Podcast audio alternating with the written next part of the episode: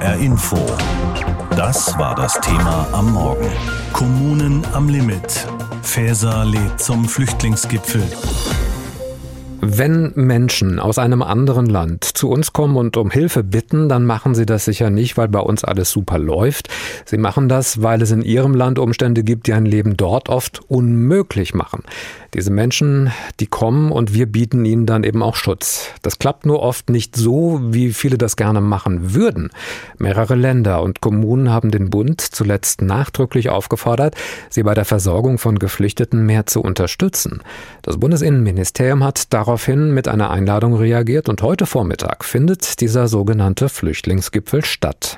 Bundeskanzler Olaf Scholz sagte vergangene Woche im Bundestag, er begrüße ganz ausdrücklich, dass die Bundesinnenministerin alle Verantwortlichen im Bund, in den Ländern und Kommunen schon bald zu einem erneuten Spitzengespräch über die anstehenden Herausforderungen zusammenbringt.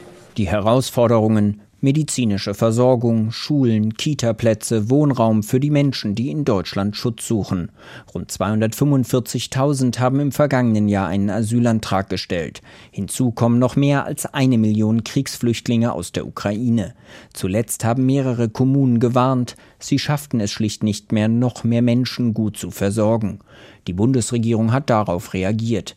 Innenministerin Nancy Faeser, SPD, hat für den heutigen Donnerstag zu einem Flüchtlingsgipfel eingeladen, um alle Akteure an einen Tisch zu holen. Teilnehmen werden die kommunalen Spitzenverbände, die für Migration und Integration zuständigen Ministerinnen und Minister aus allen 16 Bundesländern, Vertreter des Bau- und des Finanzministeriums. Es ist eine größere Runde.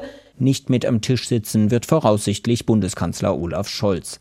Darauf angesprochen sagte sein Sprecher Steffen Hebestreit, es geht nicht um einen Gipfel, muss ich noch mal sagen, auch wenn sich das immer einbürgert, sondern um ein Spitzengespräch, zu dem die Bundesinnenministerin eingeladen hat. Also ist das heute ein Spitzengespräch oder doch ein Flüchtlingsgipfel? Letztlich nur Wörter, könnte man sagen, und doch berühren sie eine Debatte. Müsste das Thema nicht zur Chefsache gemacht werden? CDU und CSU hatten das zuletzt gefordert. Herr Bundeskanzler, das ist jetzt eine Aufgabe für Sie für Sie persönlich? CDU-Chef Friedrich Merz vergangene Woche im Bundestag. Sie müssen jetzt zu einem Flüchtlingsgipfel unter Ihrer Führung mit konkreten Maßnahmen einladen. Die Union will das Thema also zur Chefsache machen. Dabei geht es vor allem auch um die Frage, was kann bei einem Treffen mit der Bundesregierung denn konkret entschieden werden. Zum Beispiel gibt es die Forderung, der Bund sollte den Ländern und Kommunen mehr Geld geben, etwa für die Wohnkosten.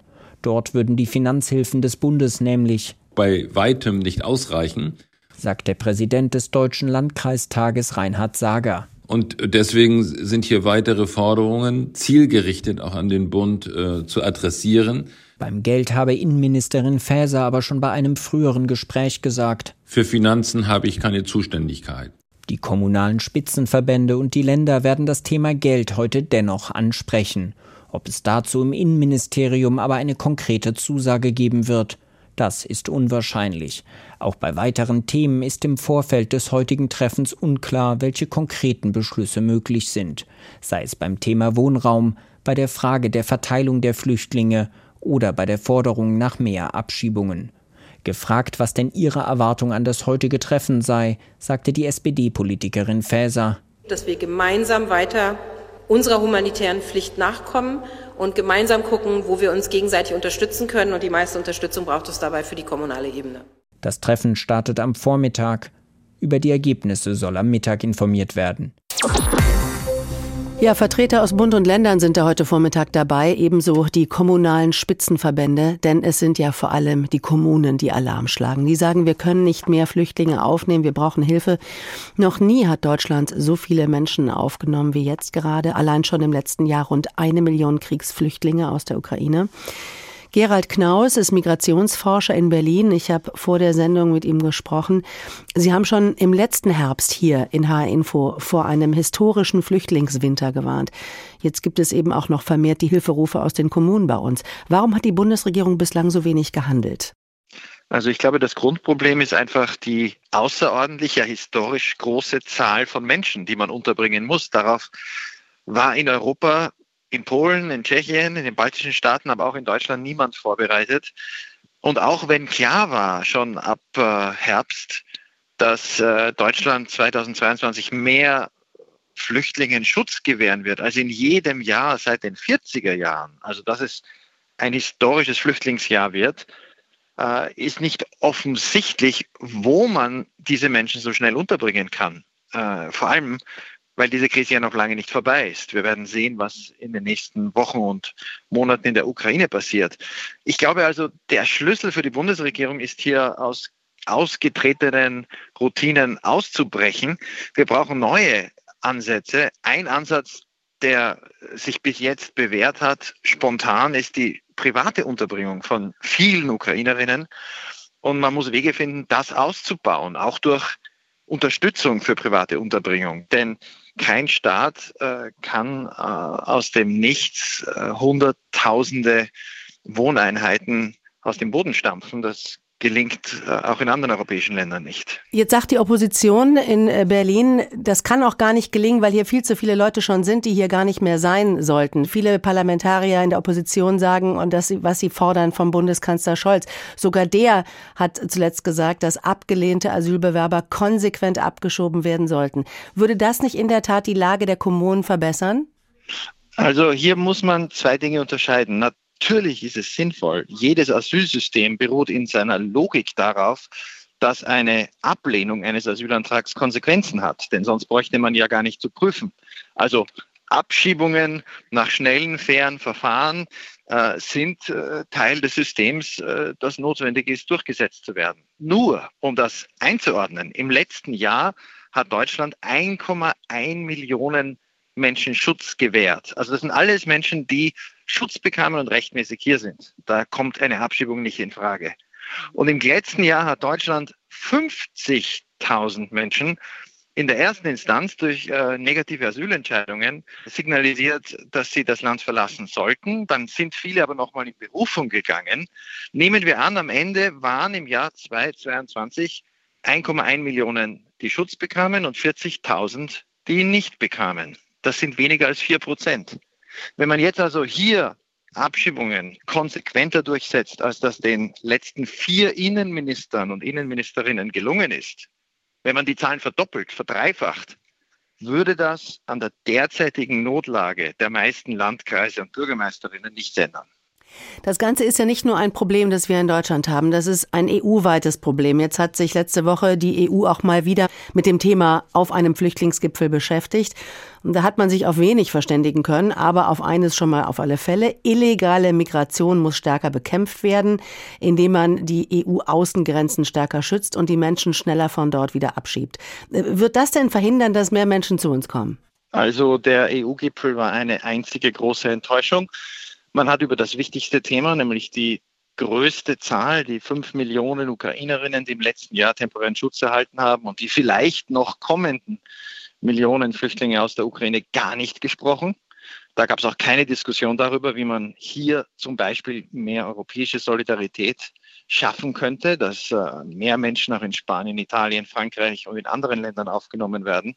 Länder, wo kaum oder nur sehr wenige Ukrainerinnen im Vergleich angekommen sind. Das würde nicht nur Deutschland, sondern auch andere Länder, die viele aufgenommen haben, entlasten. Darüber wurde gar nicht gesprochen. Man sprach über die irreguläre Migration.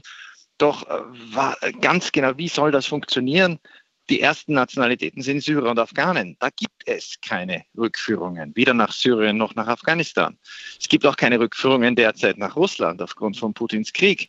Auch in den Iran äh, mit der derzeitigen äh, Repression der Regierung ist es schwierig. Es gibt kaum Rückführungen nach Eritrea. Also wenn man die Länder durchgeht, dann sieht man, ja, es ist wichtig, äh, Georgier, die abgelehnt werden, die sollten gar keinen Asylantrag schnell stellen, also schnell zurückzuschicken. Aber für die meisten, die da angekommen sind, sind Rückführungen in ihre Herkunftsländer auch nach schnellen Verfahren äh, keine wirkliche Option. Nun ist der Krieg in der Ukraine noch nicht vorbei. Er geht jetzt bald ein ganzes Jahr und die Gefahr besteht, oder es ist zu befürchten, dass noch viel, viel mehr Menschen aus der Ukraine zu uns kommen. Was machen wir dann? Wenn es uns nicht gelingt, die Ukraine zu unterstützen, wenn äh, die russische Offensive erfolgreich ist, wenn die Männer und Frauen nicht zurückkehren können in die verlorenen Gebiete, dann müssen wir uns darauf einstellen, dass noch einmal einige Millionen Flüchtlinge aus der Ukraine nach Europa kommen. Und daher ist die Unterstützung der Ukraine auch militärisch in diesem Fall Fluchtursachenbekämpfung. Die Vertreter der Länder und der Kommunen, die zeigen nach Berlin und sagen, helft uns, wir können nicht mehr Flüchtlinge aufnehmen, wir haben keine Kapazitäten mehr. Es geht um mehr Unterbringungsmöglichkeiten, es geht natürlich vor allem um mehr Geld und für ganz klare Ansagen. Uli Haug bringt uns mal auf den aktuellen Stand, wie die Lage aktuell ist, was die Herkunft, die genaue Zahl und die Verteilung von Flüchtlingen bei uns angeht. Wie viele Flüchtlinge kommen nach Deutschland? Im Jahr 2021, also während der Corona-Pandemie, haben insgesamt gut 190.000 Menschen einen Asylantrag in Deutschland gestellt. Im vergangenen Jahr waren es dann mehr als 244.000 Menschen. Im Januar 2023 ist die Zahl der Anträge weiter gestiegen. Dazu kamen im ersten Jahr des russischen Angriffskriegs rund 1,1 Millionen Menschen, die aus der Ukraine nach Deutschland geflüchtet sind. Das heißt, acht von zehn Flüchtlingen sind aus der Ukraine gekommen. Von dort gibt es aktuell aber keine größere Fluchtbewegung. Aus welchen Ländern kommen Flüchtlinge nach Deutschland? Laut offizieller Statistik sind 2022 die meisten Asylantragsteller erneut aus Syrien gekommen. Dann folgen Menschen aus Afghanistan. Die größte Zunahme bei Schutzsuchenden gab es aus der Türkei. In der Statistik werden hierfür aber keine konkreten Gründe genannt. Fast drei Viertel aller Erstantragsteller sind männlich und unter 30 Jahre alt. Minderjährige machten fast 40 Prozent der Asylsuchenden aus. Unter den Geflüchteten aus der Ukraine sind rund ein Drittel Kinder und Jugendliche. Unter den Erwachsenen sind 70 Prozent Frauen. Welche Regeln gelten für diese Menschen? Ukrainische Flüchtlinge können ohne Visum in die Europäische Union einreisen und sich frei bewegen. Sie dürfen arbeiten und haben Anspruch auf das Bürgergeld. Der überwiegende Teil dieser Menschen ist privat untergekommen, nur jeder Zehnte lebt in Gemeinschaftsunterkünften für Geflüchtete. Andere Asylsuchende werden dagegen zunächst in Erstaufnahmeeinrichtungen untergebracht. Dort müssen sie bis zum Ende des Asylverfahrens bleiben. Nach dem Asylbewerberleistungsgesetz erhält ein alleinstehender Asylbewerber derzeit insgesamt 367 Euro pro Monat. Ja, und die Kommunen, sie fordern heute Hilfe vom Bund. Deswegen also der Gipfel bei der Innenministerin. Michael Zyriax ist CDU-Landrat vom Main-Taunus-Kreis und er hat eine Art Brandbrief erst nach Wiesbaden, aber auch an den Bundeskanzler geschickt und damit für einigermaßen viel Aufsehen gesorgt. Ich habe ihn gefragt, im Main-Taunus-Kreis wohnen mit die reichsten Deutschen überhaupt. Wenn jemand die Herausforderung gestemmt bekommt, dann doch Ihr Kreis, oder? Ja, wir haben in den letzten sieben Jahren sehr erfolgreich die zu uns kommenden Menschen unterbringen können. Ich finde, mit zahlreichen ehrenamtlichen Kräften haben wir sie auch gut integrieren können. Und damit wir die Zahl mal hier aussprechen, wir sind sicherlich einer der wohlhabendsten Kreise in der Bundesrepublik Deutschland. Bei uns lässt sich gut und auch gerne leben. Und wir haben eine kleine Gemeinde, das ist die Gemeinde Liederbach von der Einwohnerzahl, die hat 8700 Einwohner. Und in den letzten sieben Jahren haben wir 8700 Flüchtlinge in meinen Taunuskreis untergebracht. Ich finde, das ist eine gute, sehr gute Leistung. Wir haben keinen Brandbrief geschrieben, weiß nicht, warum Sie das so bezeichnen. Wir haben einen Hilferuf nach Berlin und nach Wiesbaden gesendet.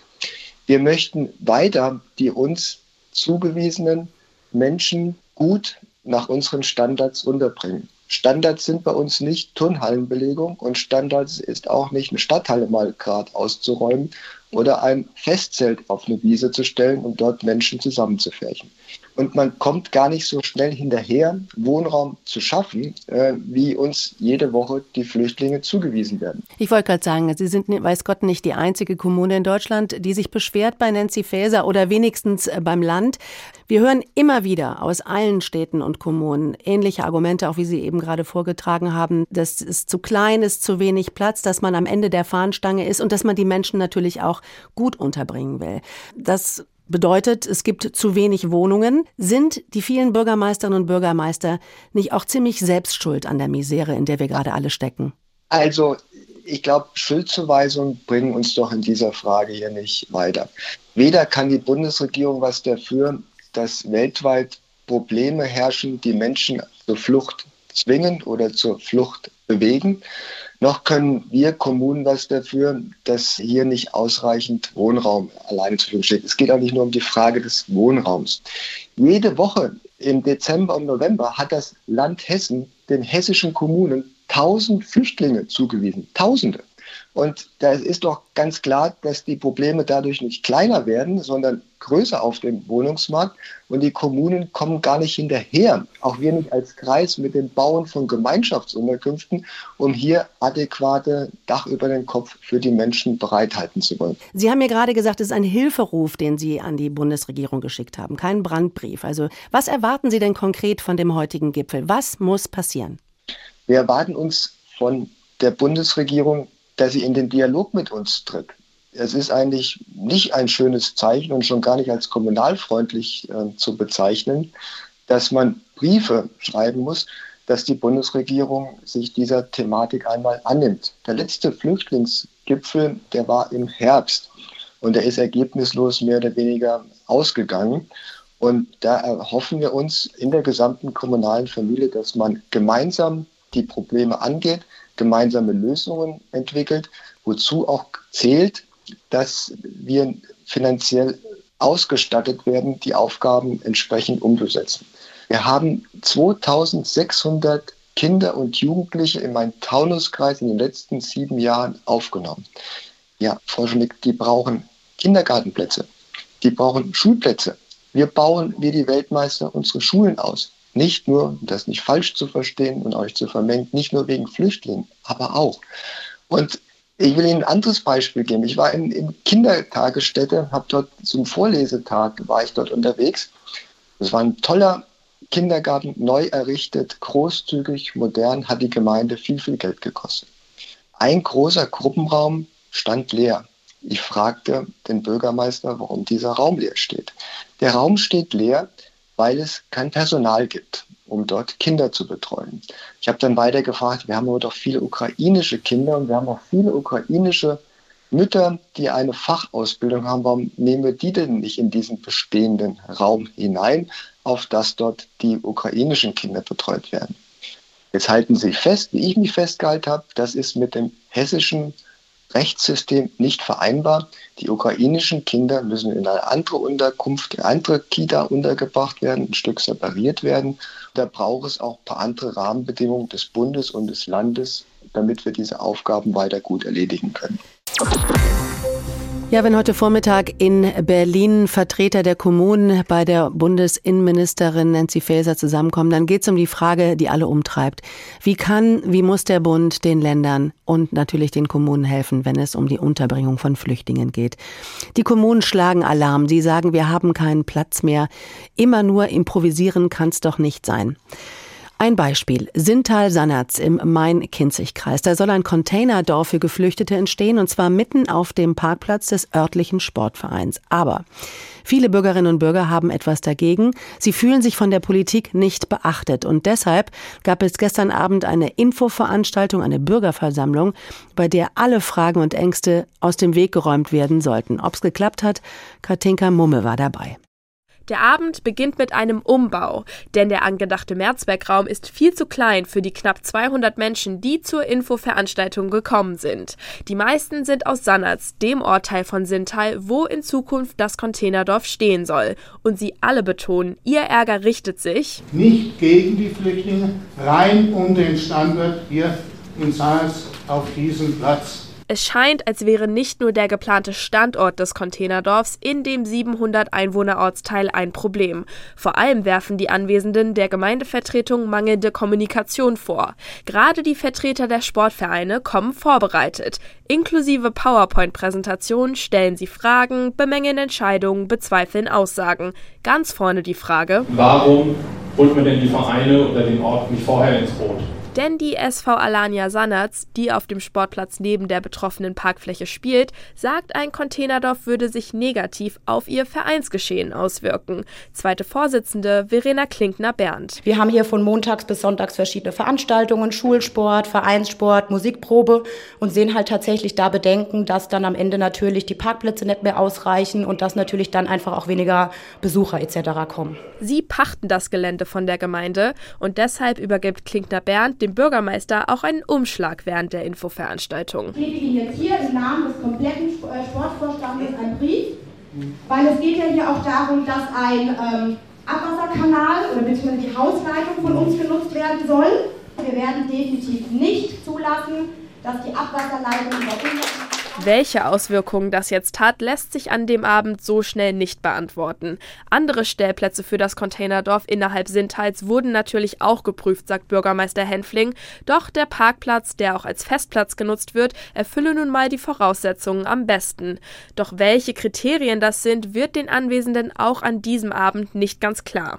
Philipp Müller von der SG Sterb Fritz Sannerz fordert, dass diese Bewertungsmatrix offengelegt wird für die Vereine. Wer wann diese Matrix sieht oder nicht, wird in der Veranstaltung oft und auch emotional diskutiert.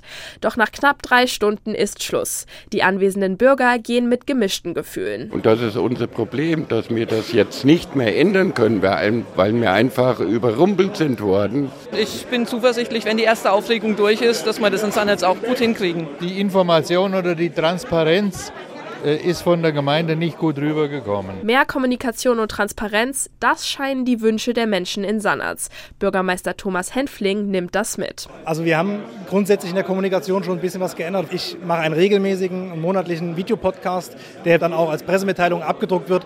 Ja, und das ist einfach mein, mein Verständnis von Kommunikation, eine regelmäßige Information und auch Kommunikation mit den Bürgern. Wie es jetzt weitergeht, wann die Container geliefert werden und wann die ersten Geflüchteten einziehen, steht noch offen. Und die Menschen in Sannerz hatten sicherlich noch nicht das letzte Wort. HR Info. Das Thema.